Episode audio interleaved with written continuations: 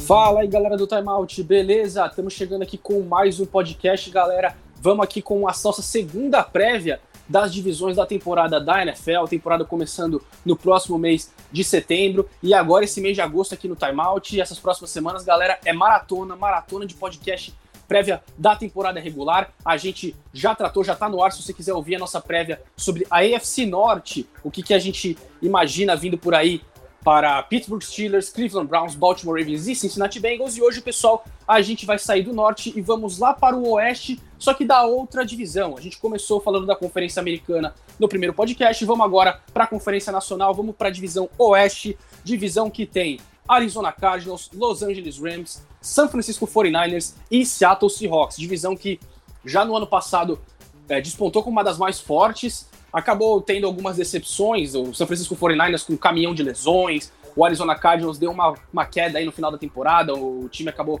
perdendo um pouco de ritmo, teve a lesão do Kyler Murray também que contribuiu para isso. E a gente vai ter também é, novidades nessa divisão, chegando quarterback novo lá no Los Angeles Rams, teve troca, é, mais uma temporada de Russell Wilson no Seattle Seahawks, enfim, pessoal, é muito assunto pra gente. Então, sem perder tempo, pessoal, nós já vamos começar aqui de cara falando do Arizona Cardinals e ninguém melhor para começar é, falando dessa equipe do que o nosso colega Will Ferreira. Então, Will, vamos lá. Começando pelos Cardinals, sem perder tempo. É, o primeiro é, assunto né, que a gente pode pegar agora para essa, essa temporada, é claro, foi a grande contratação do time na temporada, que foi o J.J. Watt, chegando para jogar no front seven do Arizona Cardinals. Os Cardinals que a gente esperava, né? Um desempenho melhor um pouco defensivo, só que também depois da lesão do Chandler Jones, as coisas ficaram um pouco mais difíceis no quesito apressar quarterback. Teve, claro, alguns grandes momentos. Teve aquele jogo fantástico do Hasson Reddick contra o New York Giants, só que o próprio Reddick já não tá mais na equipe. Então, já começamos isso. Com a chegada do J.J. Watt, essa dupla, J.J. Watt e Chandler Jones, pode ser potencialmente a melhor dupla de pass rushers da NFL? Prazer te receber, Will. E aí, Rafael Souza, e aí a todo mundo, toda a equipe de transmissão, e aí principalmente a quem vai acompanhar mais essa edição do Timeout. Na minha visão, Rafa, sim, no papel, eles podem sim se tornar a melhor dupla de pass rushers da NFL. Todo mundo sabe o, o quanto eles são bons nessa função de pass rushers, o quanto eles conseguem intimidar quarterbacks, passes, trazer algumas interceptações, bloqueios e por aí vai. Só que isso, obviamente, no papel, a, é, e quando a gente fala no papel, quase sempre a gente está querendo dizer que há uma série de circunstâncias para que eles de fato se tornem a melhor dupla de pass rushers da NFL. A começar, óbvio, a saúde dos dois. J.J. Watt é um jogador que é bizarramente marcado por várias e várias lesões na, na carreira dele na NFL. O Chandler Jones teve uma grande lesão na última, na última temporada, salvo engano, na semana 5. O time até reagiu bem. Uh, sem o Chandler Jones, a, a, grande perda, digamos assim, do Arizona Cardinals foi a, foi a contusão do Kyler Murray um pouco mais para frente. E no caso específico dos pass rushers, tem que ver também qual é qual vai ser o ânimo, a vontade do Chandler Jones, que já tem algumas semanas que tá falando que uh, uh, dá a entender, na verdade, que quer sair, ao menos na tarde que a gente tá, tá gravando esse, esse podcast. Surgiram rumores de que o New York Jets pode contratar o Chandler Jones, então a gente tem que ver uma série de situações. Mas eu acho que, pelo nome, pelo que jogaram, até as últimas contusões. E também pensando na, no restante da defesa do Cardinals, que voltou, a, a, pelo menos na minha visão, apesar das grandes saídas, né? Patrick Peterson, Hassan Reddick, por aí vai, acho que segue sendo uma unidade respeitável. Então, para mim, a resposta da sua pergunta, J.J. Watt e Chandler Jones se tornam a melhor dupla de pass rushers da NFL? Vou colocar que sim, só para causar polêmica, mas coloco sempre aquele asterisco do no papel, Rafa Souza. Pois é, e chamando também ele aqui, Luiz Feitosa. E aí, Luiz, você concorda com, com o Will? Potencial, em teoria, a gente tem, só que tem aí esses fatores aí extras aí pra gente pesar na balança só que olhando no cenário ideal, os dois ficando saudáveis, os dois jogando a temporada, é potencialmente, na sua opinião, a melhor dupla de pass rushers que a gente pode ter na liga nesse ano? Prazer te receber, Luiz. Fala Rafa, fala Will, todo mundo que está aqui ligadinho com a gente em mais um timeout. Prazer estar aqui novamente, dessa vez falando sobre NFL. Concordo, acredito que, que assim como, como o Will mencionou no papel, né, uh, imaginando que, que tudo ocorra bem para os Cardinals nessa temporada, uh, acredito que J.J. Watt, tanto ele quanto o Chandler Jones, aí farão a, a melhor dupla de pass rushers, uh, porque não é novidade para ninguém a capacidade dos dois, principalmente do J.J. Watt, do que já vem fazendo. Acredito que, que essa mudança dele de Pittsburgh para agora nos Cardinals seja seja aí um fator positivo, né? Seja aí um cara que, que chega com motivação, mesmo tendo essa questão da, do histórico já de lesões, mas acredito que chega motivado, chega aí com. Um, aliás, ele está em Houston, né? Não em, em, Pittsburgh. Mas acredito que seja um, um, cara que chega motivado, chega. E Pittsburgh tá o irmãozinho mais novo, que faz Exatamente. estrago também. É que é tanto watch na, na NFL que a gente até confunde. Mas acredito que, que o J.J. Watt chega um cara que. Com, com ânimo novo, né? Buscando é, não se provar na liga, mas mostrar que ainda pode render muito, que, que é. Vai ser novamente aí um dos grandes nomes defensivos da NFL junto. E né, o Chandler Jones, a gente já viu já o que ele fez já no ano passado, então acredito que, que possa chegar aí com muito mais responsabilidade, com muito mais peso essa linha defensiva dos Cardinals. É, Chandler Jones é um assunto que eu sempre falo, né? Acompanho já ele há muito tempo, desde que ele jogava nos Patriots, deixou saudades, aliás. Já, na, já com o New England, já estava despontando como um dos grandes sacadores da liga. Só que o New England chegou naquela ocasião, né? Que tinha muita gente para pagar, teve que fazer escolhas e acabou trocando o Jones, que já está é, há bastante tempo lá na equipe do Arizona Cardinals. Mas então, Luiz, vamos agora é, seguir adiante.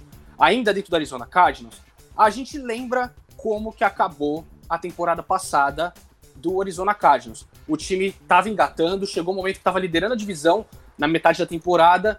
Aí na reta final tem aquela lesão do Kyler Murray, é, o desempenho do time é, no geral cai. Teve aquela vitória maluca né, na, na Hail Murray contra o Buffalo Bills, só que é, foi uma, uma derrota que aquele, uma vitória que aquele negócio, né? Muito se falava que foi uma vitória, mas que olha, foi literalmente raspando porque talvez o placar mais justo teria sido uma derrota, porque o Buffalo Bills acabou sendo superior é, em boa parte daquele jogo. Então, é, visto essa queda de desempenho que o time sofreu na temporada passada, você acha que o Cliff Kingsbury chega para essa temporada, o treinador do, do Arizona Cardinals, com algum tipo de pressão para chegar em pós-temporada? Porque qualificado o time é, isso já era desde ano passado, trouxe uns bons reforços, como a gente falou. O J.J. Watt é um excelente reforço, o time trouxe peças para o ataque também. O AJ Green chegou, vamos falar do AJ Green já já. É, tem algum tipo de pressão no Cliff Kingsbury se de repente não conseguir mais uma vez levar o time para os playoffs esse ano, não conseguir ter uma campanha negativa, se já pode começar a entrar ali no famoso hot seat e acabar vendo uma pressão ali pelo cargo dele acabar aparecendo? Olha, acredito que sim, porque é um, é um time uh, muito, como você mencionou, muito qualificado. Então, sabe da, da pressão que, que existe para ter o, o, seu resultado. Uh, e essa queda de, de, desempenho ali na reta final da, da temporada passada deixou ali algumas dúvidas. Uh, e esse segundo ano, eu acho que, que vai ser fundamental para ele literalmente se provar e mostrar que, que pode render, render o time. Então, como, como trouxe mais modificações, trouxe reforços, tem ali bons nomes. Então, acho que chega principalmente com, com o objetivo de, de ser melhor do que alguns rivais. Vencer a divisão, a gente sabe que é muito difícil, né? Os Cardinals até estiveram ali próximos em determinado momento da temporada, mas é, contaram também com, com o Seahawks, que oscilou muito, contaram com as lesões do, do San Francisco 49ers, né, que basicamente dizimou todo o time. É, e com o Los Angeles Rams também, que tinha ali a defesa muito forte, mas a, que, que, acabou oscilando bastante no ataque, teve lesões, enfim.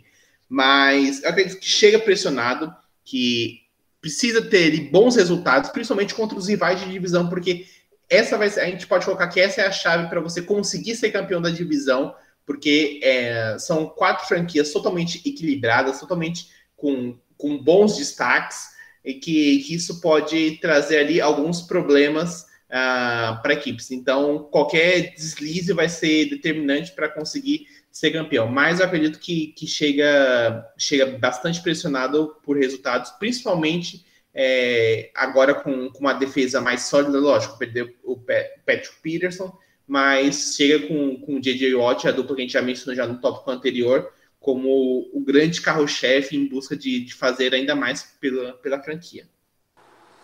É, e aí, Will, aquele negócio, né, sobre o Cliff Kingsbury, tá indo para a terceira temporada é, dele como treinador principal da equipe do, do Arizona Cardinals.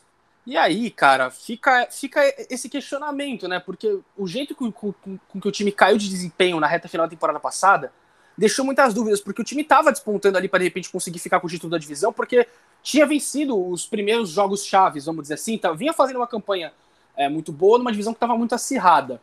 E aí, cara, já é um terceiro ano dele, é, não dá mais para dizer que. Eu, eu, eu, na minha opinião, pelo menos, eu acho que o Kyler Murray já mostrou assim que é, ele vai ser o quarterback da, da, franquia. Eu acho que. Eu, eu, eu, a princípio, não acho que ele vai ter problema assim para renovar o contrato, assim, em termos de se o time vai confiar que ele é o futuro ou não.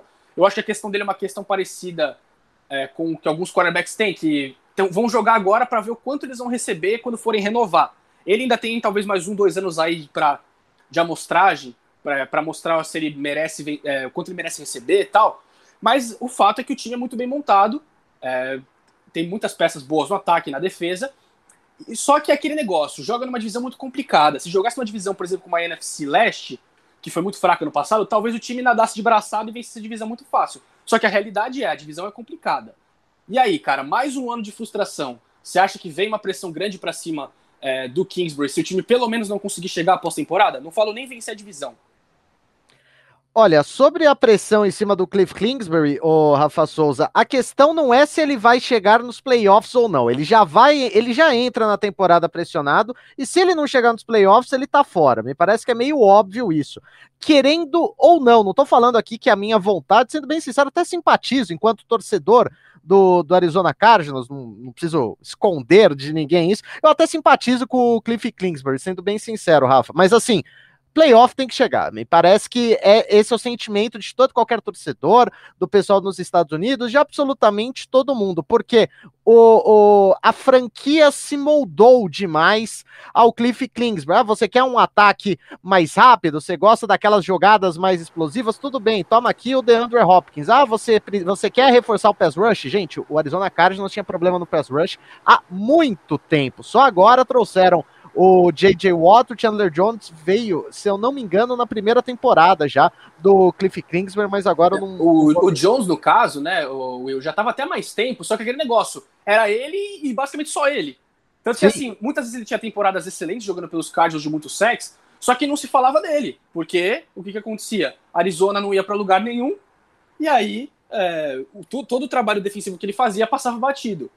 Sim, o, o, eu, eu acabei me confundindo, mas você tem razão, o Rafa Souza. Então, eu acho que é, não é bem expectativa, eu também acho meio cruel a gente falar de obrigação, até porque uh, essa, essa divisão, perdão, é muito boa do Arizona Cardinals, inclusive a gente vai aí para o, sei lá, terceiro, quarto, quinto ano, que a NFC West, uma divisão espetacular, cheia de, de times bons, jogadores bons e por aí vai, mas playoffs tem que ter, simplesmente, senão me parece meio óbvio que o Cliff Kingsbury já pode voltar a alugar uma casa lá perto do, do perto de USC, onde ele treinava antigamente. Conta a favor dele, entre aspas, que a queda vertiginosa do Cardinals no ano passado começou depois que o Kyler Murray se contundiu. E a gente sabe que na NFL atual, quando você perde seu quarterback, você perde basicamente toda uma unidade, a unidade de ataque. Até tiveram outras contusões depois, mas o, o, o cerne da, da queda do, do do Arizona Cardinals foi a contusão do, do Kyler Murray. E aí, Kyler Murray. E aí a gente não pode deixar de destacar que no último jogo, depois da contusão do, do Kyler Murray, o Kyler Murray entrou meio, meio com, com a mão, se não me engano, meio zoada, sofreu um, um contato em alguns dos primeiros lances né, daquela partida contra o, Rams, do, contra o Rams, entrou o Chris Traveler, que não sei o quanto vocês é, conhecem do Chris Traveler, mas o cara é um completo figurão, ele não tem a menor condição de atuar na NFL, e era esse cara que tinha a missão de, de colocar o cara nos playoffs. Então, eu acho que existem algumas escolhas do Cliff Kingsbury, não só na montagem do elenco, mas em chamadas, uh, chamadas conservadoras demais, chamadas às vezes é, é, muito muito para frentex digamos assim, é, alguns pedidos de tempo que você não entende absolutamente nada. Eu lembro de um no confronto contra o San Francisco 49ers no Levi State que todo mundo ficou, mano, é sério mesmo que você tá pedindo tempo? Enfim, é, o Cliff Kingsbury ele tem alguns lapsos que são, são indesculpáveis, basicamente, são difíceis de se entender, quanto mais de se, de se é, entender também, Rafa Souza. Eu, particularmente, acho que se ele não levar esse time aos playoffs, ele tá fora, o que não deixa de ser cruel demais, né? Repito, até simpatizo com ele, mas o atual Arizona Cardinals, ele pede um pouco mais, ainda que numa divisão bastante forte.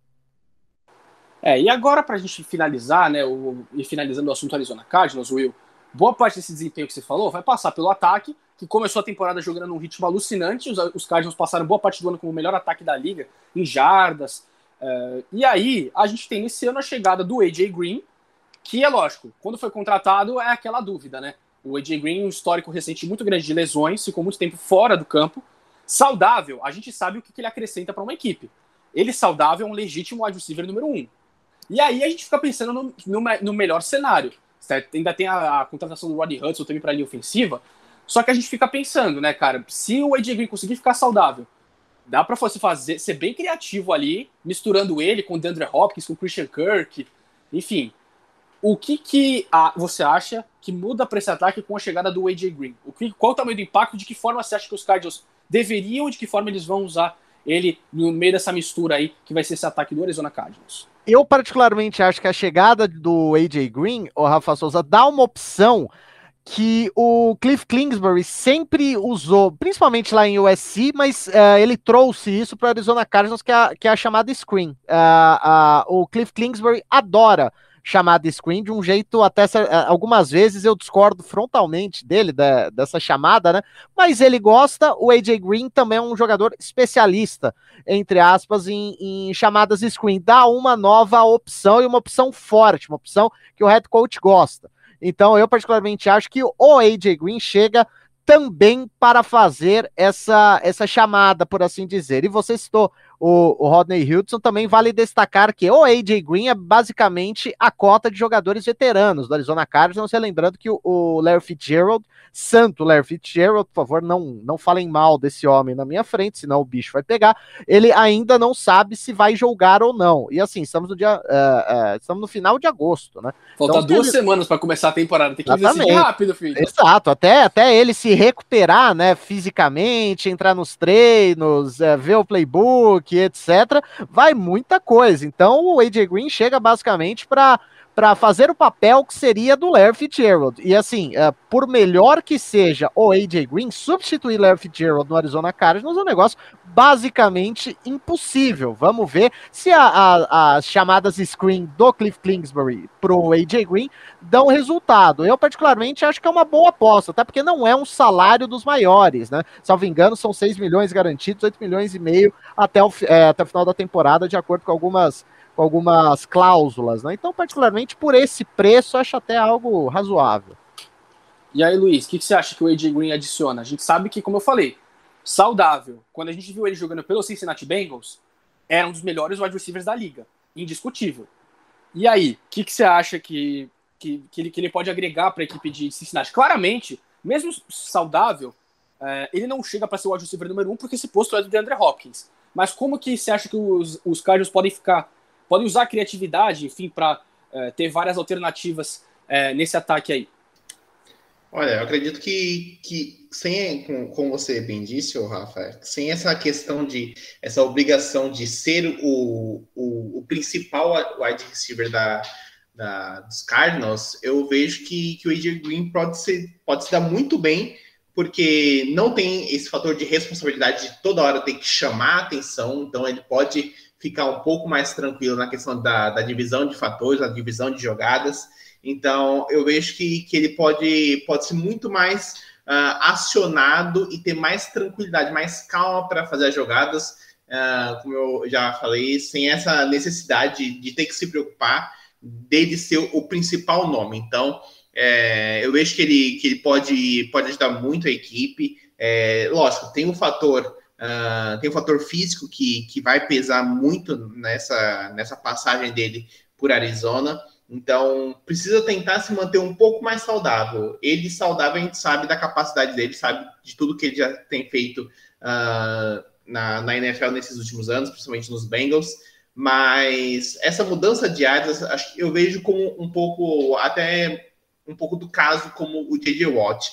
Uh, essa mudança de áreas, essa questão de, de estar numa nova equipe, estar uh, em outro ambiente, querendo mostrar serviço, eu acho que pode ser interessante para ele Uh, lógico, estando saudável, eu acho que ele consegue lidar bem com essa situação, então eu prevejo que ele tenha uma boa temporada. Uh, talvez não, não, alcance ali as mil jardas, mas, mas seja um nome que, que mais uma boa opção para o, para o, o Kyler Murray. Bom, pessoal, então finalizando Arizona, vamos agora aos palpite rápido do que a gente imagina que seja a temporada de Arizona. Simples. É, quantas vitórias, quantas derrotas e se classifica ou não se classifica. É, eu vou abrir aqui os palpites, pessoal. É aquele momento agora para você que está ouvindo o timeout. Eu não digo printar porque não tem como printar o áudio, mas para você fazer aquela anotaçãozinha para fazer aquela cornetada depois caso a gente erre.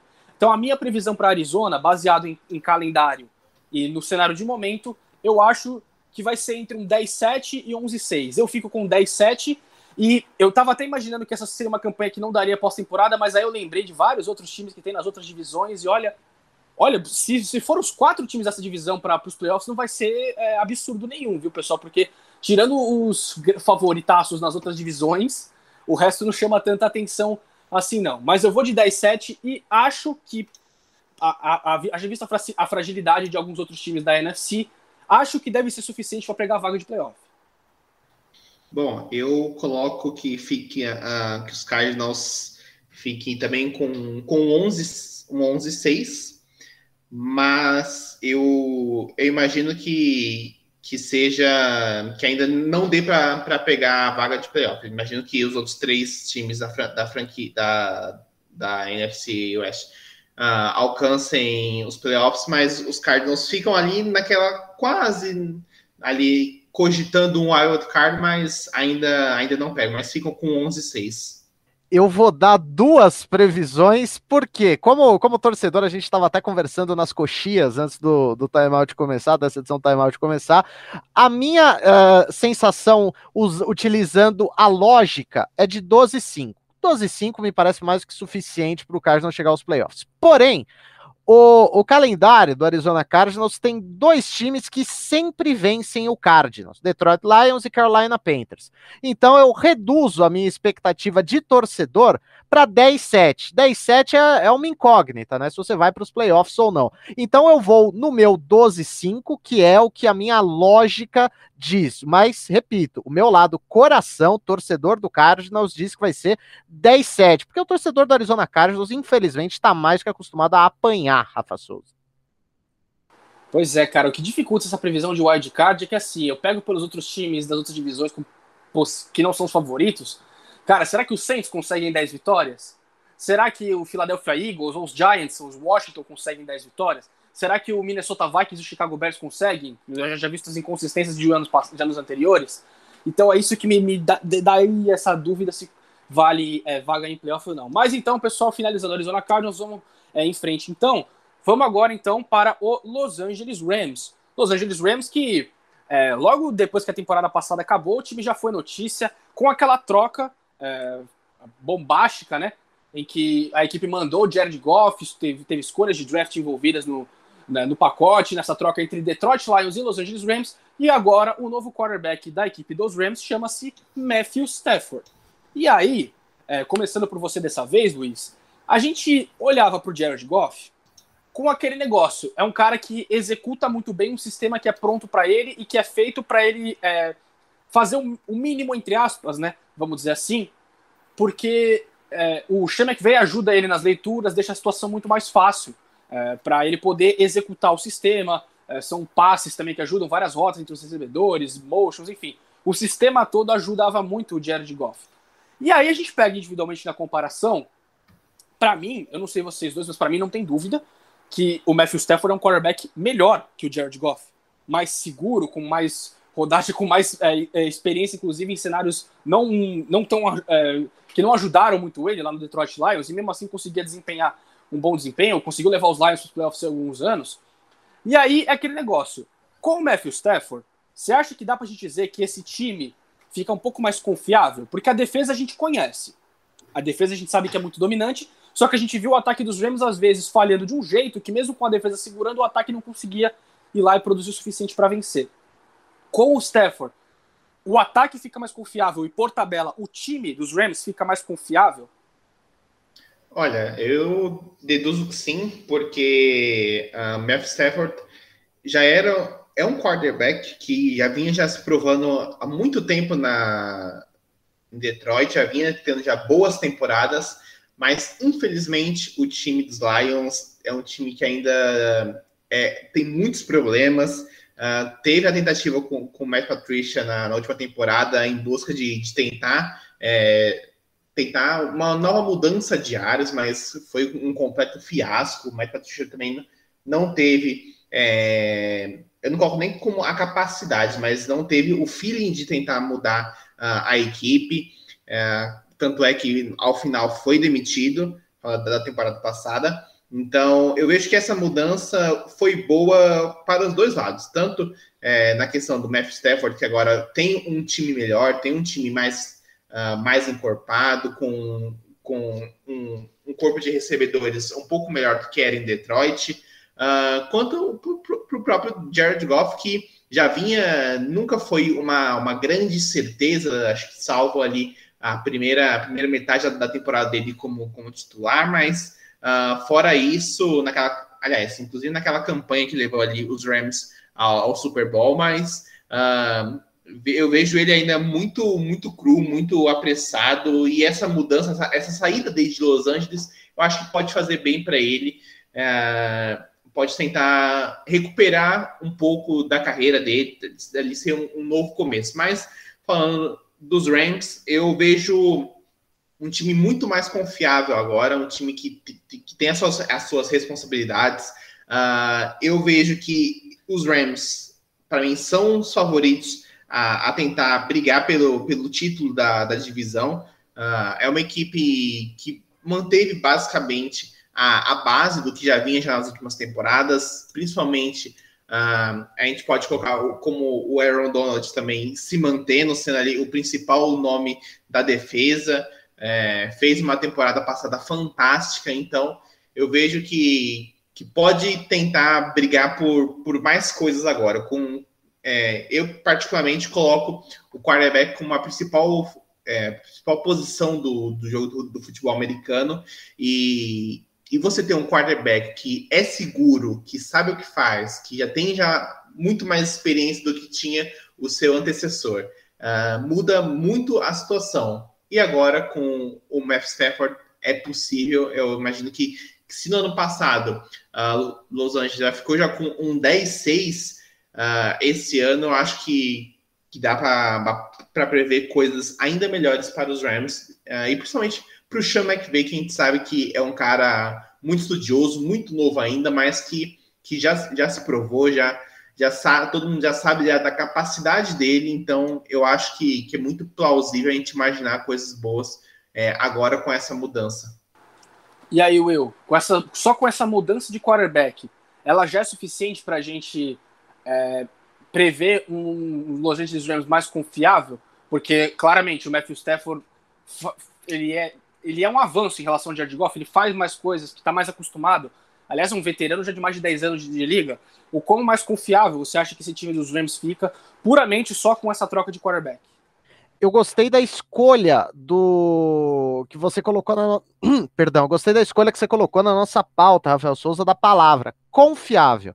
Eu acho que é isso que separa o Matthew Stafford e o Jared Goff. Eu acho que o Jared Goff tem um teto de crescimento muito alto, muito alto mesmo. E ele estava engessado nesse esquema do, do Rams. E por culpa dele próprio, não tem nada a ver com o esquema do Sean McVay, que é um head coach sensacional. O ataque do, do Los Angeles Rams Rams por vezes deixou ele um pouco na mão, mas sendo bem sincero, entre quarterbacks, aí eu discordo de você, Rafa, eu sou mais o Goff que o Matthew Stafford. Só que o, o Stafford é mais confiável. Quando ele entra em campo, você sabe basicamente o que ele vai te proporcionar. Ele não é um cara que vai sair correndo, ele não é um cara que uh, vai, vai errar muito também, não é do feitio do Matthew Stafford, mas ele é um cara mais confiável que o Jared Goff, que até hoje tenta encontrar o seu lugar ao sol, digamos assim, na, na NFL. Então, por mais que eu goste do, do Jared Goff, eu acho que essa troca foi bem boa pro, pro Rams e também pro Matthew Stafford. E assim, ele tem no, no, no elenco vários e vários bons jogadores para o ataque. Tem Deshaun Jackson, tem o Cooper Cup, tem uh, como é, tem uh, ah, para correr, perdão, com a bola, tem o Shaver Jones, Darrell Henderson, enfim, uh, não faltam opções para ele municiar, por assim dizer, daquele jeito Matthew Stafford. Não espere uh, partidas espetaculares, grandes lançamentos, grandes big plays, mas ele é um cara confiável. E quando a gente fala de confiabilidade... Ô, Will, desculpa só te interromper, mas aí que tá a minha dúvida. Você acha que esse aspecto que você diz do Stafford, de te deixar com mais dúvidas, não passa também muito pela, pelos próprios caras que treinaram ele? Porque a gente olha no, aí, a gente não vê caras que fizeram trabalhos muito bons. Então, será, até que ponto será também que, de repente, a forma como ele era treinado, além das opções, claro, ele trabalhou com alguns bons recebedores, trabalhou com o Calvin Johnson por, por alguns anos, lógico. Golden Tate também. Golden Tate também por alguns anos. O Marvin Jones eu gosto, é um wide receiver bom, mas claro, não é um wide receiver número um. Mas, é, e, e, linhas ofensivas também, que muitas vezes eram, era, deixavam um monte de buraco para os defensores passar. Será que esse cenário não está mais favorável, inclusive, se fosse comparar quem sai ganhando, os Rams ou o Stafford? Para mim, os dois saem ganhando, porque eu acho aquele negócio, o Stafford ele consegue se virar. Eu acho que é, o que a gente quiser, quer dizer com confiável é esse negócio. Ele consegue se virar mais que o Jared Goff. O Jared Goff, se, se precisar de alguma coisa muito além do que ele está acostumado a fazer, ele se complica. Eu acho que o Stafford pode é, render mais nisso. Mas você não acha que, de repente, essa mudança para o Stafford, que é, é, a principal, que ele vai ter um cara no Sean McVay, especialista em ataque, pronto para isso, que talvez essa pode ser um, um, grande momento da carreira dele, agora com um cara que vai preparar um sistema que ele pode se encaixar e que tudo faça agora, tudo conspirar a favor dele? Sim, eu acho que essa é a grande dúvida, né, em torno dessa chegada. Eu particularmente acho que o Rams sai ganhando com, com essa troca a curto prazo. Me parece que essa troca é algo como esse, não, não sei se chega a ser um all-in, mas você vai colocar na mesa de poker, sei lá, 60, 70% do que você tem de, de margem de aposta para tentar trazer um Super Bowl para Los Angeles nos próximos, sei lá, dois anos, três temporadas, assim, chutando muito alto. Repito, como quarterback, eu prefiro o Jared Goff, só que assim, é, me parece meio óbvio que alguma coisa tinha que acontecer nesse vestiário, algo de novo tinha que, que acontecer para oxigenar esse elenco. E sobre o que você falou do, do staff também dos recebedores que ele teve ao longo da carreira, eu acho que esse é o grande álibi em torno do Matthew Stafford. E assim, essa vai ser a grande provação dele, digamos assim, o Matthew Stafford, salvo engano, tem três jogos de pós-temporada em toda a sua carreira. Ele é um cara que está desde 2009 na, na, na NFL, é muito pouco. E olha que ele teve Golden Foi a primeira escolha geral do draft. Exatamente, exatamente. Teve, teve uma contusão bizarra, né? Absurda, salvo engano, em 2010. Enfim, aconteceu muita coisa com o Matthew Stafford. É um teve cara temporada vivido. que ele jogou com lesão no dedão, com proteção no dedão. É, é verdade. Isso daí foi heróico. Isso daí, até eu. E, e chegou a conduzir vitória no final de jogo, com o dedo machucado. Sim, eu, eu simpatizei com o Matthew Stafford naquela temporada. Salvo engano, foi, uh, foi a temporada que ele jogou oito vezes. Agora eu não vou lembrar. Eu acho que foi certinho. dois anos atrás, se não me engano. Foi, é, se, dois é, ou três anos atrás foi, foi algo nesse gênero. Eu não sou um grande, um grande fã do Matthew Stafford, como todo mundo já, já percebeu, mas assim, é um cara que sabe o que uh, sabe agir em, é, quando tá pressionado, por exemplo. É um cara que tem, tem mais tem um repertório um pouco maior. Com o Jared Goff lá, a gente ia ficar esperando o Jared, o Jared Goff amadurecer de vez, e acho que isso talvez aconteça em Detroit. Não me parece que vai ser o caso, pelo menos não num, a curto prazo.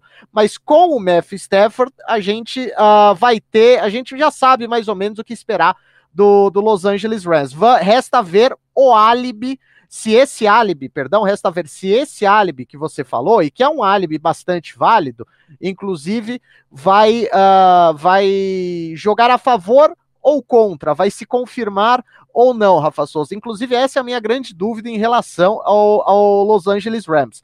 Caso o Matthew Stafford prove que o Sean McVay, que todo o staff uh, uh, consigam dar um, um direcionamento, consigam colocá-lo nos trilhos, Perfeito. Ah, daqui a pouquinho a gente vai falar das nossas previsões. Me parece até que a, minha previsão do Rams, caso o, o, o trabalho seja bem feito com o F. Stafford, me parece até que a minha previsão é bastante negativa. Só que uh, ele chega com algumas dúvidas. Eu, particularmente, tenho as minhas dúvidas em relação ao F. Stafford.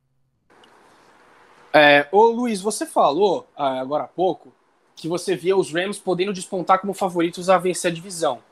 Mas, cara, dá pra gente olhar num plano mais abrangente, dá pra ver os Rams, se tudo se encaixar, dá pra gente ver os Rams brigando pela primeira colocação da Conferência Nacional? Você acha que dá ali com os outros dois times que talvez despontam como as principais, as principais cabeças nessa disputa, Green Bay Packers e Tampa Bay Buccaneers? Dá para imaginar os Rams de repente brigando até por bye na, na primeira rodada dos playoffs? Lembrando, pessoal, que agora só o primeiro colocado tem folga na primeira rodada. Bom, é como você disse, Rafa, eu vejo uma situação muito mais complicada é, pela, essa, pela essa questão do, dos Rams. Acho muito difícil, né? Como agora é só, é só um time que fica como bye. Então, acho complicado dos Rams sonhar uh, com, essa, com essa briga junto com, com os, os Buccaneers e os Packers. É, mas eu, eu vejo uma situação um pouco mais tranquila para a equipe do que foi na temporada passada. Então, é, eu coloco os Buccaneers ainda como favoritos, na, principalmente uh, contra, contra os Packers, pelo que a gente viu nessa temporada, na temporada passada, uh, essa, toda essa questão envolvendo aí o Aaron Rodgers, mas eu vejo ainda os, os Buccaneers como amplamente favoritos. É, não, obviamente, a gente sabe da dificuldade que, que é você conseguir se manter é, como, como equipe por, por duas temporadas e manter todo, todo o time que teve, mas os Rams eu prevejo aí um salto de qualidade na equipe com, com o fator Stafford, com o fator uh, com Aaron Donald é, se mantendo é, saudável, se mantendo aí amplamente é, um cara um cara grande dentro de campo que consegue ter bom desempenho na defesa, que, que pressiona, que maltrata os adversários. Então, eu prevejo um salto de qualidade, mas não a ponto de, de brigar ainda, de ameaçar os Buccaneers ou, ou, os Packers mesmo, que são os atuais campeões da NFC, da NFC como pelo título. E aí, Will, você já falou que não é muito fã do Stafford tal, mas assim, para o torcedor que está empolgado, e se tudo que a gente falou, que são essas dúvidas, derem certo, dá para imaginar, o torcedor do Rams pode se empolgar a ponto de achar que de para disputar com Tampa, com Green Bay, algum posicionamento melhor em pós-temporada, ter alguma vantagem? Ou você acha que aí já, é, pro, pro torcedor já é pensar demais além do que o time pode oferecer? Para mim é pensar demais. Para mim é um exercício de muito otimismo. É, é, é quase um, um, otimismo do Zé Carioca, assim, que tava tudo bem, tudo bom, aquele personagem das histórias em quadrinhos. O Tampa Bay Buccaneers está numa divisão que, com todo respeito, né, é muito fraca, não tem a menor comparação com a NFC West, a própria NFC West. Cara, uh, quando a gente vai colocar confrontos entre é, dentro da divisão, né, intradivisionais entre Cardinals, Rams, Seahawks e 49ers é muito difícil, é sempre pode muito... acontecer qualquer coisa. Exato, é muito apertado. Então, é, é, eu acho até natural que, a, que uma equipe, mesmo que esteja em pior fase, roube uma vitória da outra. E tá numa, numa divisão dessas é bastante complicada, né? Para absolutamente todo mundo. E além, uh, além de Buccaneers e de estar nessa divisão, tem o Packers também. E sendo bem sincero, eu acho que tem uma hype muito grande em cima do time do Packers esse ano, mas isso daí é assunto para outro timeout, time Então, para mim, é, é, um exercício de muito otimismo Uh, pensar... Só dando um spoiler rapidinho, Will, esse podcast da NFC Norte estará recheado de clubismo em relação ao Green Bay Packers, tá? Ah, conhecendo a nossa equipe, eu não, não imaginaria coisa diferente. O que não falta no timeout é a cabeça de queijo, viu? Nossa, é realmente, meu Deus do céu. Mas sim, eu acho muito otimismo prever o Rams como melhor campanha da NFC. Bom, pessoal, então, finalizando aqui os Rams, vamos para os nossos palpites, então. Eu tô um pouco mais otimista que o Will, eu acho que até o, o calendário dos Rams não é tão complicado nessa temporada. Eu acho bem plausível a gente pensar no 11-6, 12-5. Eu fechei aqui 12-5, acho que classifica como wild card, porque, já dando spoiler, né? Se eu imagino como wild card, porque um dos dois times que faltam aí, eu imagino com campanha superior vencendo a divisão. O que, que você acha, Will? É, aí que tá, né? Eu passei. O, o, quem tá ouvindo a gente tá pensando, nossa, esse cara odeia o Rams, não sei o que, não sei o que lá. Pois bem, quando eu faço quando eu penso no, no calendário, para mim é 11 e 6 Rams. É, é, basicamente a mesma coisa, os mesmos numerais que você colocou, Rafa Souza. Para mim, o Rams tem um time muito forte, apesar de todos os pesares, e acho que se bobear, acho que uh, chegar ao Super Bowl novamente passa muito longe de ser uma, uma, uma heresia, digamos assim. Só para não dizer que a gente não citou o determinado nome do falando do Los Angeles Rams, Aaron Donald. Pronto, citamos, agora podemos seguir. E aí, Luiz? Bom, eu, cara, eu estou sendo muito otimista com os Rams. Então, antes que, né, antes que pergunte, não, eu não sou torcedor dos Rams, mas eu estou muito otimista com a equipe e eu imagino que que possa, possa surgir coisas boas, como eu já mencionei já algumas vezes já nesse pequeno intervalo aqui do que estamos falando sobre a franquia de Los Angeles. Então, uh, eu coloco os Rams aí com um incrível 13 4, sim, surpreendente 13 4, mas é, ainda não é suficiente, é, mas consegue se classificar para os, para os, os playoffs. Não ganha divisão, mas, mas consegue ali um 13-4 que, que para mim vai, vai ser suficiente para ganhar, para conseguir chegar aos playoffs. É isso aí, então, pessoal. E agora a gente vai adiante e vamos agora então para o San Francisco 49ers. E aí, sem perder tempo já, Will, vamos à grande questão que muita gente está amando durante essas semanas aí anteriores à, à, à temporada regular. Jimmy Garoppolo, Trey Lance. Garoppolo, quarterback da franquia dos últimos anos, é, alguns problemas de lesão. A gente pega o Trey Lance, draftado na terceira colocação geral do último draft, tem jogado na, na pré-temporada, tem tido bons e maus momentos, né? Tem, teve uma interceptação feia né, na partida da segunda semana da temporada regular, mas terminou o jogo com dois touchdowns, teve, então teve seus bons momentos na partida.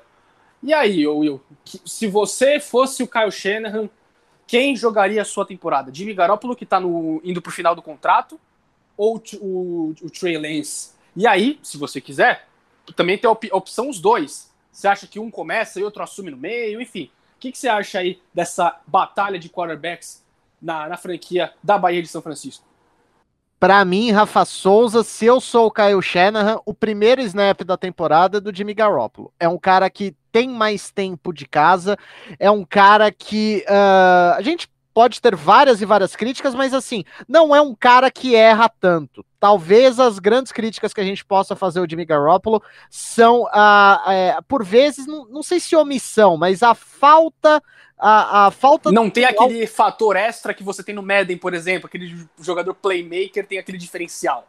Sim, falta uh, pessoal que, que cresceu nos anos 90 via Cartoon Network vai me entender. Falta o elemento X. Você colocou no Jimmy Garoppolo açúcar, tempero, muita beleza também, tudo que é de bom, mas falta aquele, falta aquele negócio que, que você não ensina, você simplesmente tem. Uh, e, e, assim. O problema é que não saiu um quarterback super poderoso ainda, né? Ah, não. E, e, acho que um, um, um, um quarterback capaz de combater o macaco louco para ficar nas referências das meninas superpoderosas, acho que não vai sair mais, até por conta da idade dele. Só que é um quarterback que, dado o elenco do São Francisco 49ers, que é um senhor elenco, é um dos meus preferidos na, na NFL, dado também principalmente o calendário. O calendário do São Francisco 49ers é um. É, olha, como eu queria, como eu queria ter esse calendário, sendo bem sincero. Então, é um cara que eu acho que pode ter muito, muita valia para o São Francisco 49ers fazer mais ou menos aquela passagem de bastão que o Kansas City Chiefs fez com o, o Alex Smith, deixando Patrick Mahomes aprendendo um aninho, só para ele ver, só para ele saber onde ele tá pisando, ou basicamente como o Tom Brady te, é, teve logo ao chegar em, em, New England, isso daí já indo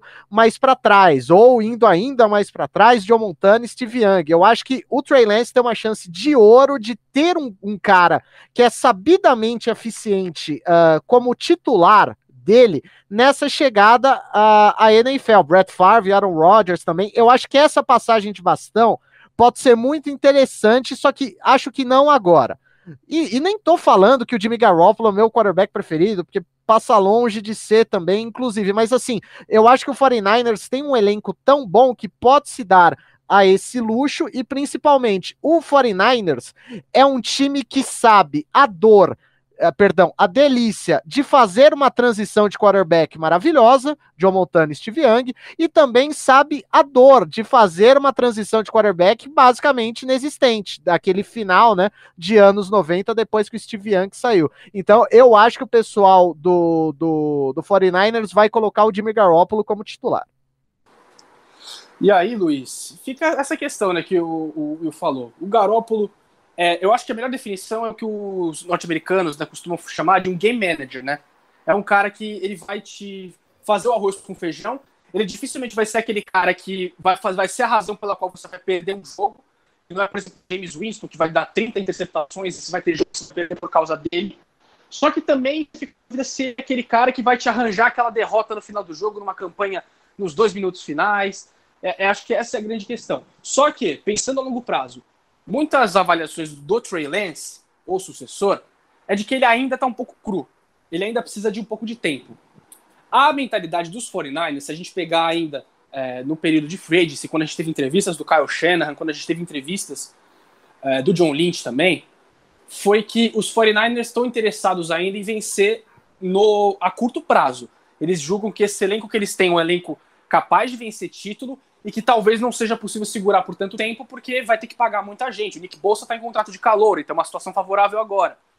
E aí, pensando nesse planejamento, quem você acha que deveria iniciar como quarterback dos 49ers e se você faria é, alguma troca, se promoveria o Trey Lance no meio, se já começaria com ele, enfim. O que, que você acha que o Kyle Shanahan vai começar é, na, de, na posição de quarterback lá em São Francisco? Eu vou seguir mais ou menos pela, pela linha de raciocínio do Will. Eu vejo que, uh, que a questão do, do Jimmy Garoppolo, ele não é o melhor quarterback que, que existe na, na NFL, a gente sabe da capacidade dele, mas ele também não é o pior. Ele é um cara que, que por muitos anos ele esteve na, na reserva dos, dos Patriots, na, na reserva do Brady, uh, pediu espaço, também no pouco, na pouca amostragem que ele teve, não conseguiu ser, ser tão interessante como, como foi. Depois acabou sendo acabou sendo trocado para os 49ers. Um, aí sim, foi titular, teve ali o seu tempo, é, teve é, até bons momentos na, na temporada da, que foi para uh, os foi para o Super Bowl, temporada retrasada, mas ainda eu vejo o, o Jimmy Garoppolo ainda com muitos problemas, mas que ele vai acabar levando ainda esse, pelo menos esse começo de temporada ainda sendo o titular. É, eu imagino que, que, apesar de tudo, como você já mencionou, é, essa questão do, do Trey Lance não está ainda tão preparado, de não está tão pronto ainda para um, um ritmo diferente que essa é a que é a NFL do que né, a gente porque ele já está acostumado no college, então são situações diferentes. É, eu imagino que, que ele, o, o Garoppolo vai começar sendo titular, vai começar sendo ali uh, o, bom, o bom jogador que, que a gente já tinha já visto nas, nas últimas temporadas. Não vai ser excelente, mas ele precisa tentar render mais e tentar principalmente ficar saudável, que um, um dos grandes problemas que já acompanha já o Garoppolo nos últimos anos essa questão do, do corpo dele. Ele é um cara uh, que, que em determinados momentos vai conseguir entregar ali um bom jogo para você. É, eu acho que definir um jogo, eu acho que é uma palavra um pouco forte, mas eu acho que ele consegue definir Aliás, ele consegue é, ser, ser um bom nome em determinados momentos da partida. Então, imagino que ele consiga que ele consiga render bem e vai ser titular nesse, nesse primeiro momento. Mas lógico, é, lesões e qualquer tipo de, de problema que ele tenha, seja com muitas interceptações, ou seja por seguidos jogos ruins, talvez colocando aí numa Ainda mais que você mencionou essa questão do, do curto espaço de amostragem, que desse curto espaço que os 49ers imaginam para levar um título da, da NFL, é, se ele não estiver bem, se ele não estiver rendendo muito, ele vai cair fora.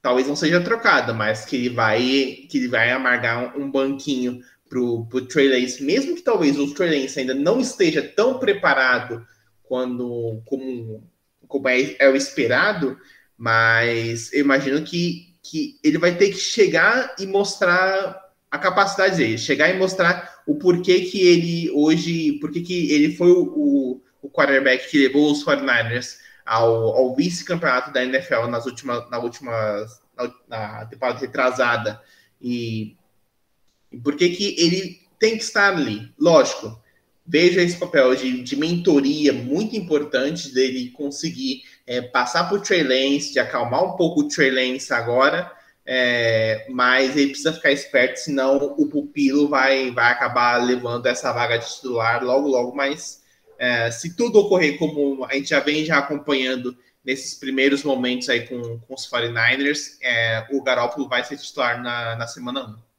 1. Quem aí, diria, Luiz? né, né, Rafa Souza? Quem diria que o corpo de Jimmy Garoppolo traria algo ruim? Jamais pensei que isso poderia acontecer. pois é, né?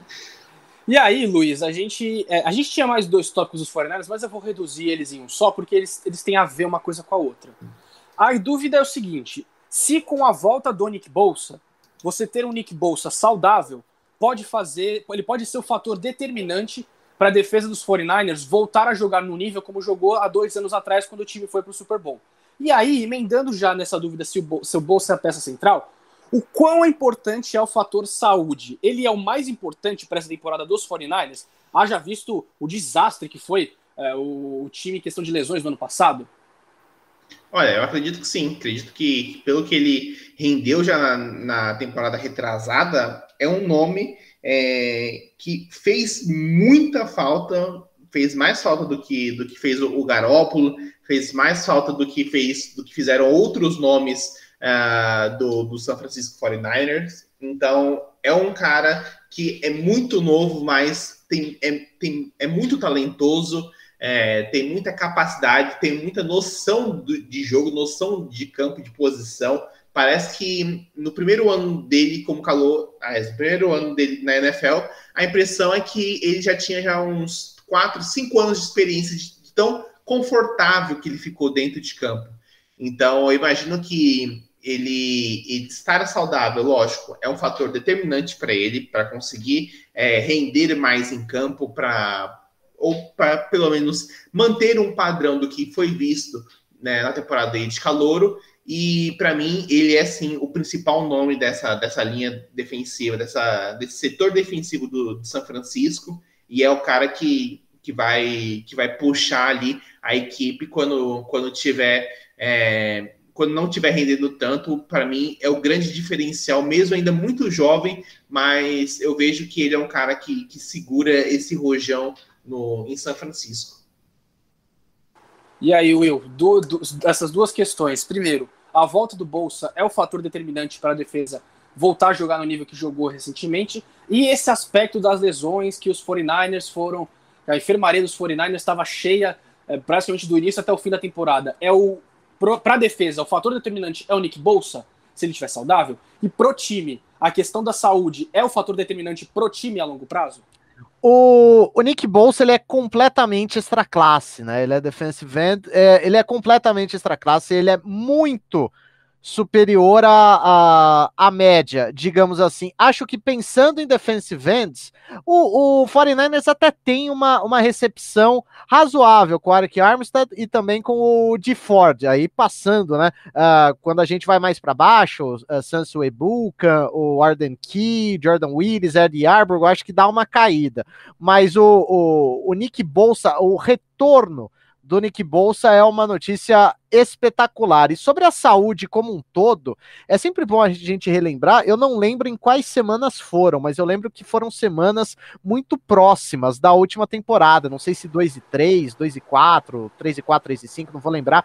O, o 49er jogou duas vezes lá no estádio de Nova York. Jogou contra o Giants e jogou contra o Jets. E aquele gramado ele, eu, eu não sei o que tem nele, o que tinha nele, pelo menos até a última temporada, que ele contundiu muita gente. Era uma reclamação até dos dois times de Nova York mesmo. Sim, exatamente. Então isso foi uh, um fator determinante, né? Jogar uma vez já é uma temeridade. Imagina jogar duas. É bastante complicado aquele gramado lá de, de Nova York. Isso acabou vitimando basicamente a temporada inteira do, do São Francisco 49ers, que me parece meio óbvio que se Uh, caso se mantivesse sustentável, é, sustentável não, perdão, caso se mantivesse saudável, acho que o 49ers ia pelo menos brigar por, por vaga nos playoffs. Repito, a NFC West é muito forte. Você perde um monte de jogador por lesão, você é carta fora do baralho, porque os outros três vão simplesmente crescer lindamente para cima de você. Tanto que o São Francisco 49ers, não lembro se na penúltima ou se na antepenúltima semana, da última temporada, já com o time basicamente recuperado, é, ganhou do Arizona Cardinals, basicamente tirou a classificação do Arizona Cardinals na, na última temporada. E eu acho que é basicamente isso que o São Francisco 49ers faz. Se você der o mínimo de chance para eles, eles vão crescer para cima de absolutamente qualquer time da NFL hoje. É, no momento, pessoal, aqui, de informação em tempo real que a gente passa, né? Estamos gravando aqui segunda-feira, 9 e 18, no momento que Trevor Lawrence está entrando em campo para o jogo de pré-temporada entre Jaguars e Saints. Os Saints já estão ganhando um touchdown bonito, lançado pelo James Winston. E aí, é, pessoal, a gente já vai emendar então os palpites é, para os 49ers. É, e aí tem essa questão interessante. Eu acho que o calendário dos 49ers ajuda muito. E até por isso, a previsão que eu tenho deles, e claro, naquele cenário, se tudo correr bem, vendo o time saudável, com o Shanahan podendo trabalhar com o elenco, se sentindo confortável com o QB que ele estiver trabalhando, eu acho que os 49ers vencem essa divisão. A, a minha previsão, até pelo calendário acessível, é algo em torno de 13-4 ou 14-3. Eu fiquei aqui com 13-4 no palpite final. Acho que os 49ers vencem essa divisão, mas não acho que vai ser suficiente para o time conseguir bye, porque para mim, nesse momento, o time favorito a ficar com a, a folga na primeira rodada na NFC é o Tampa Bay Buccaneers. E aí, Luiz, o que, que, você acha? Qual que é o teto desses 49ers? O que, que você tem de previsão aí para a temporada do time? Olha, eu acredito que, que apesar da, da situação ainda é, de a gente não saber quem vai ser o quarterback titular, é, mas eu ainda coloco muita expectativa de que todo, de que todo elenco fique saudável do, de São Francisco.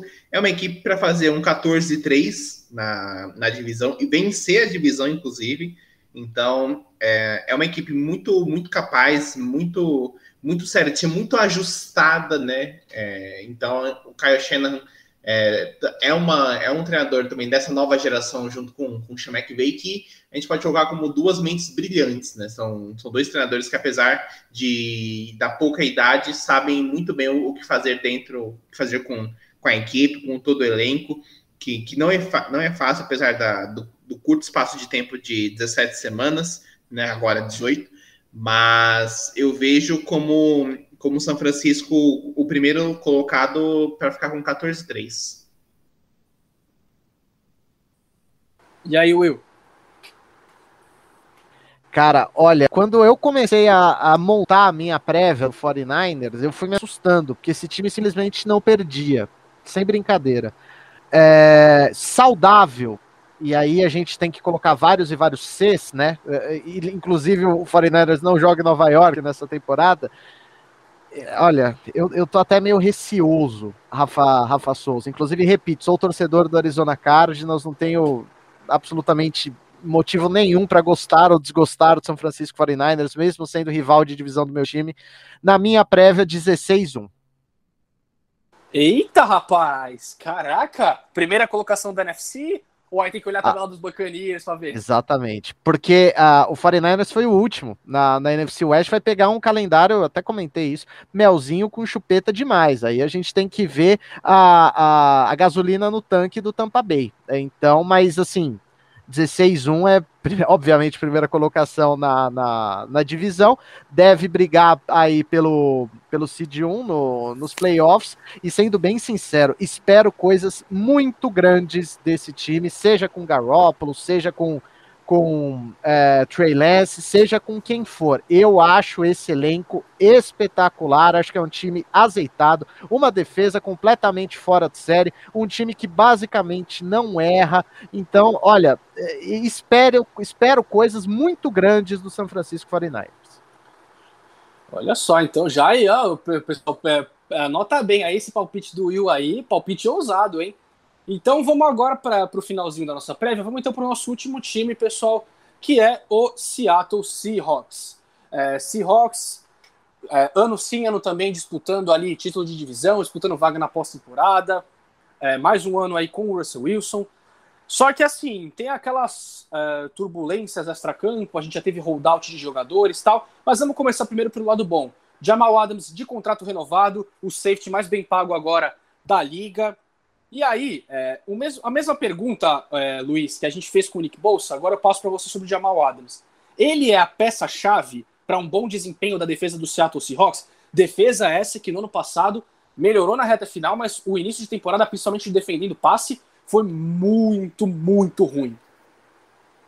É, eu entendo que, que o, o, Jamal Adams, a gente sabe da, da capacidade dele, sabe do que ele já, já vinha produzindo nos, nos últimos anos, mas uh, numa defesa que teve tantos problemas, eu acho que ele ainda é, é o principal jogador desse, desse setor de, de Seattle. Uh, Seattle fez algumas movimentações durante, durante a off-season, então tentou, tentou reforçar o máximo que deu.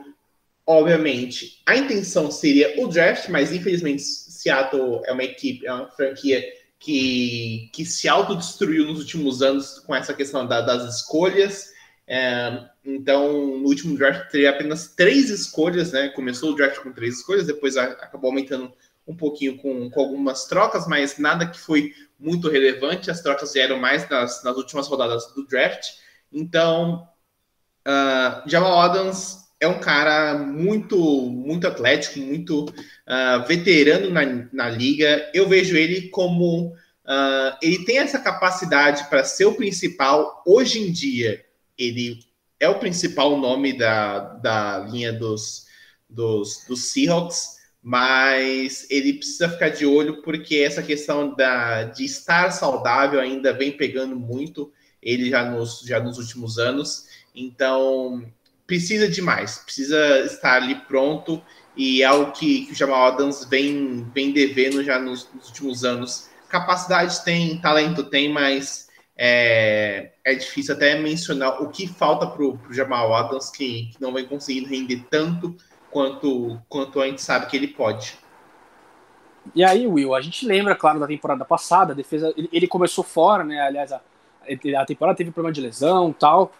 E aí a gente viu a defesa de Seattle também melhorando quando algumas peças foram se encaixando. Carlos Dunlap, quando chega em troca com Cincinnati, ajuda a dar uma, uma acertada naquele front seven, impressionando o QB. Mas, na sua opinião, é, para mim, claro, tinha que renovar o contrato do Jamal Adams. É, uma defesa que foi tão. que teve tantos problemas no ano passado, você não podia se dar o luxo de perder um jogador desse nível. Um cara que a gente pode legitimamente falar que talvez seja o melhor safety da liga. Mas e aí, cara, um bom desempenho da defesa nesse ano? Você acha que começa pela performance do Jamal Adams?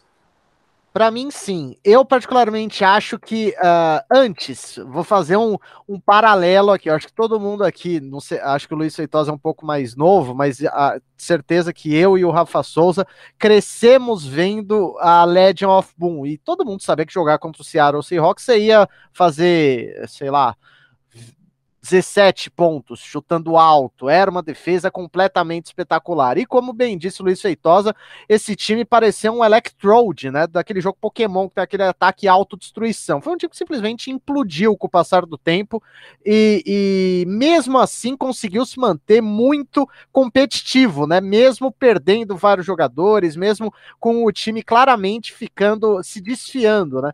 A olhos vistos. O Jamal Adams, uh, creio que seja a grande hoje hoje, creio que seja a grande peça desse, desse sistema, de, dessa unidade, na verdade, defensiva do, do Seattle Seahawks. Gosto também do Marquis Blair, tô curioso para ver como vai ser o Tree Brown na, na como, como cornerback também. Tem alguns outros bons jogadores. Você citou o Carlos Dunlap, Bob, Wag, Bob Wagner, é, é uma lenda lá em Seattle, mas assim, a gente Máquina começa... de tackles. Sim, a gente começa a contar aqui os bons jogadores da defesa do Seattle Seahawks, a gente vai falar de alguns outros mais para frente, a gente começa, começa a sobrar dedo na mão, né? É, é, a gente não estava acostumado com isso. O caso específico do, do Jamal Adams, mesmo com ele nitidamente perdendo um pouco de combustível, mas ainda assim me, é, é, muito acima da média, Rafa, para mim era caso de, de renovação sem, sem pensar muito, inclusive. Eu fiquei curioso em ver essa mini novela acontecendo nessa, nessa, nesse, nesse período de pré-temporada, sendo bem sincero. E aí, falando em renovação, Will, já que você tocou nesse assunto, é, vamos também emendar dois assuntos em um. Porque tem outra novela por renovação, que é a novela do Dwayne Brown, Tackle. É, o Russell Wilson, pessoalmente, já pediu para a diretoria renovar com ele. O jogador tem é, não tem ido nos treinos, tal, fazendo aquele holdout, tal, pretendendo uma renovação. Seattle chegou a declarar recentemente que só pretendia é, lidar com essa questão depois da temporada. E aí, cara, é mais uma renovação que tem que acontecer. Vamos lembrar, né, o quanto o Russell Wilson sofreu em anos recentes por conta de linhas ofensivas fracas. Ele tinha que correr pela vida praticamente o jogo inteiro. E aí, já emendando nessa questão, é mais uma temporada dependendo do Russell Wilson ou você acha que o ataque tem condições de ser um pouco mais equilibrado? Ofensivamente, me, pare, é, me, parece, até certo ponto, meio óbvio que o, o Seattle Seahawks está completamente entregue nas mãos do Russell Wilson. E olha que tem bons jogadores. Eu, tenho, eu gosto particularmente do Rashad Penny, Tyler Lockett e DK Metcalf tiveram boas temporadas né, uh, uh, recentemente, mas assim. Uh, se a gente parar para pensar na, na linha ofensiva, do, do, do Seattle Seahawks é quase um queijo suíço, né? E esse é o álibi, para ficar em outra palavra que eu já citei nesse, nesse podcast, Rafa. Esse é o álibi, álibi, perdão, álibi, agora sim, do Russell Wilson, porque ele já não tem quase ninguém na sua linha ofensiva. Vai perder o que é talvez o primeiro, o segundo melhor jogador, eu gosto muito do, do Kyle Fuller também. Enfim, é, é, eu acho que essa pressão do Russell Wilson para cima da, da direção, do pessoal que comanda, que gerencia né, os contratos, eu acho que é algo é, é, é algo válido da parte do Russell Wilson. Só que assim, pensando no torcedor do, do Seattle Seahawks, pensando também na, na, na diretoria, no pessoal que comanda o, o Seattle Seahawks, eu fico pensando, nossa, a gente uh, nos últimos anos, na, na última década, certamente, cara, a gente cansou de ganhar. A gente era uma máquina. Agora a gente está aqui rastejando pelo Dwayne Brown, que obviamente é o melhor jogador, é, é, é um dos grandes jogadores do, do desse time do Seattle Seahawks, mas assim já teve gente muito melhor quando a gente pega no posição por posição, digamos assim, nesse time. Então eu acho uma uh, uh, acho essa novela até certo ponto meio vergonha alheia. Sendo bem sincero, eu renovaria, mas assim, uma vez renovado, Rafa Souza, se eu fosse diretor do, do Seattle Seahawks, eu ia pensar, cara, a gente tem que a gente tem que pensar muito daqui para frente. A gente tem que fazer drafts muito melhores. A gente acabou nem citando o draft direito aqui, mas assim, eu vivo, eu como torcedor, vivo falando que se tem algo que o Arizona Cardinals faz bem é draft. É, o draft do, os drafts do Cardinals costumam ser muito bons. E os do Seattle Seahawks são lastimáveis, assim. É, é triste. Só, eu brinco, no... né, Will, que são dois caras que é impossível você saber o que estão pensando em draft. Bill Belichick e Pete Carroll. Quando você acha que eles vão dar uma cartada ali de pegar um playmaker em primeira rodada, eles trocam para baixo e vão para segunda. Sim, é basicamente, é basicamente por aí. E assim, é muito complicado, muito complicado essa situação mesmo do, do, do, do Seattle Seahawks em drafts. Eu acho que o Seattle Seahawks, a partir dessa temporada, eu não tô tão otimista assim, eu acho que a partir dessa temporada o Seattle Seahawks vai passar por, sei lá, uma, duas, três temporadas de reconstrução, assim. E aí, Luiz, o que, que você acha? Você acha que, primeiro, essa novela do Dwayne Brown, o ideal seria já resolver logo, ou esticando como o Seattle está fazendo? E a outra questão, vai ser de novo 0800 Russell Wilson, mais um ano para o ataque do Seattle Seahawks? Olha, uh, a respeito do, do Dwayne Brown, uh, cara, ele já tem já 35 anos, né? Então é difícil da gente, da gente mencionar isso. Ele fez aí 35 anos recentemente, aí no finalzinho já de, de julho. Então, né, vai terminar essa temporada aí, basicamente, vai chegar já no fim do contrato dele com 36 anos, quando a temporada que vem começar. Quanto tempo seria de renovação? Um ano, dois anos no máximo? Eu acho que já fica já muito difícil uh, estender muito mais do que, do que já vem sendo feito pela, pelo Seahawks. Uh, cara, infelizmente o draft acaba pesando muito nessas horas, porque gente sabe o quão, o quão necessário é um, um, um offensive tackle, principalmente quando você tem um, um quarterback do, do, calibre do que é o, o Russell Wilson. Então, ter ali é, esse cara que, que sai do pocket, que, que, se deixar corre 10, 20 jardas para conseguir a, a, primeira descida, que não tem problema de, de bater de frente com, com, com as defesas, mas que nos últimos anos vem sofrendo com isso, é muito necessário de você, de você entre aspas, presentear o cara que nem o Russell Wilson uh, com a renovação do, do Dwayne Brown. Uh, essa questão da, da idade dele pesa muito, mas infelizmente eu vejo que Seattle está indo uma sinuca de bico porque não tem o que, o que resolver muito, não tem uma, uma boa opção, não tem uma grande opção para você colocar né, no lugar do Dwayne Brown, só que também você precisa é, ajudar o Russell Wilson, que já não, não está tão contente assim como já esteve já em outros momentos. A gente já viu já boatos aí durante a, a pré-temporada, durante a off-season, de que o Russell Wilson estaria insatisfeito com a atual situação de Seattle. A gente vai, pode até mencionar isso mais para frente mas eu vejo que, que tá numa sinuca de bico que tem que agradar o Russell Wilson. Infelizmente, essa posição de Seattle, que poderia ter se reforçado no draft, mas não se reforçou, porque não tinha escolhas, não tinha como trocar e como prejudicar ainda mais os próximos anos com essa situação. Então, renova com o Dwayne Brown e mais uma vez vai ser vai ser o Russell Wilson na cabeça, porque é, todo mundo sabe da capacidade dele, sabe que ele é o principal nome, e mesmo com boas opções como Tyler Lockett, como o próprio DK Metcalf, mas ainda o, o, Russell Wilson não tem o que falar, é o, é o cara absurdo desse ataque e que, e que vai, vai ter que decidir mais uma vez, porque eu ainda vejo o Seattle mantendo o ritmo que, que foi a temporada passada, mas talvez ainda perdendo força, principalmente com, com a ascensão esperada por todos do, do San Francisco 49ers. Bom, pessoal, então vamos para o nosso último palpite aqui do dia. Palpite para o Seattle Seahawks. A minha previsão é uma previsão idêntica do Arizona Cardinals, ali entre 10 e 7 e 11 e 6.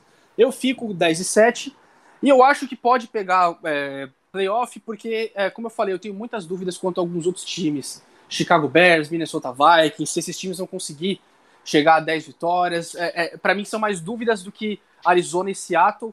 Então, eu, para mim, vejo um cenário que seria totalmente possível os quatro times dessa divisão irem para a pós-temporada. Para mim, não seria é, um cenário irreal é, de pensar nesse primeiro momento. Então, a minha previsão, a princípio, 10 a 7 para Seattle. E aí, Luiz? Olha, eu sigo numa, numa, previsão confiante, assim como foi com, com os Rams. Eu aposto aí num, num 13 4. É, eu vejo o Seattle, obviamente, ainda patinando contra as equipes da divisão. Para mim, perde aí um jogo para cada uma. Mas eu vejo ainda Seattle muito forte, porque o Russell ainda tem muito gás para queimar e eu vejo que, que numa situação diferente do, do Aaron Rodgers, é, apesar de, dele ainda ter, ter algum tempo ainda com, com, com Seattle, mas eu acho que ele ainda pode, pode tentar fazer mais uma, uma, boa, uma boa temporada. É, né, como a gente já, já mencionou, vai ser o cara que, que vai puxar, vai puxar mais uma vez caminhão para conseguir vencer por, por Seattle. Então, tem contrato aí até 2023. Eu acho que, que até lá ainda o Russell Wilson, apesar dessa de, do que eu falei dele já ter já um, um, pequeno entrave, uma pequena infelicidade já com, com o Seattle devido ao que vem acontecendo, do time não conseguir render tanto, principalmente quando classifica aos playoffs. Mas acho que um, um 13-4 e, e classificando esse ano, acho que vai ser de bom tamanho para a equipe. É, então, e, e pra, passa muito, eu acho, né? Assim, se a gente vê Seattle indo para os playoffs, muito provavelmente vai ser de novo o Russell Wilson jogando em nível de MVP, como praticamente tem sido é, frequente nos últimos anos. Will, você falou que tinha aí uma surpresa para alguns times aí dessa divisão nos seus palpites, e aí, o que, que você vê para Seattle nesse ano? É, a minha grande surpresa acho que foi o 49ers, né? O 16-1 que eu tô prevendo pro, pro 49ers. Só que se tem um time com uma campanha assombrosa em uma divisão, tem obviamente um time na mesma divisão que vai decepcionar um pouco. E para mim é o caso do Seattle Seahawks. Eu não consigo ver o Seattle Seahawks mais com tanta força assim. É claro que tem bons jogadores, é claro que segue tendo uma defesa que ainda vive com, com resquícios, né, da, da Legend of Boom, tem um head coach que é completamente espetacular, um quarterback que eu não preciso nem falar o quão bom é, mas assim, eu não vejo o time como um conjunto tão bom assim. A minha previsão é 7-10 para o Seattle Seahawks. Para mim, é a campanha primeira campanha negativa desde 2010 do Seattle Seahawks, salvo engano, foi um ano que, inclusive, eles passaram, né? De, é, eles, foram, a, salvo engano, a primeira equipe a passar com uma campanha negativa para os playoffs aquele, aquele ano que eles tiraram o Rams do, do Sam Bradford, né? Que, que é inclusive impressionante quanto essa divisão mudou de força, né? Impressionante mesmo. Então, para mim, Seattle Seahawks 7-10, fora dos playoffs, e acho que o começo de algumas temporadas bastante críticas para a equipe de, é, do estado de Washington, Rafa Souza. É isso aí, pessoal. Então a gente está dando aqui encerramento ao nosso segundo podcast prévia da NFL. Hoje a gente falou tudo sobre a NFC Oeste, nossos palpites. Fica ligado, pessoal, que ainda nessa semana tem mais. Tem mais essa semana da, das prévias da NFL. A gente não tem certeza ainda do elenco, então a gente não pode dar, dar garantia que a gente vai estar de volta ainda nessa semana. Mas de qualquer forma, foi um prazer, Will e Luiz. Obrigado muito vocês por participarem. Sempre fica o convite, pessoal, para vocês acompanharem as nossas redes sociais aqui do Timeout. É, ficar de olho também que volte e meia a gente lança também um time no One quando tiver alguma notícia bombástica em relação a alguma das quatro ligas americanas. Fica ligado também, porque muito em breve a gente volta com um podcast sobre a NHL e NBA, as duas que estão em free agency nesse primeiro momento, e a temporada da MLB, que está rolando, já estamos já se encaminhando para a reta final da temporada, vamos entrar no último mês, aí o mês de setembro, que vai definir os classificados, quem vai para pós-temporada, quem não vai, enfim, muita coisa legal aqui no Timeout. Mais uma vez agradeço, Will e Luiz, e é isso aí, pessoal. Muito obrigado, valeu e até a próxima.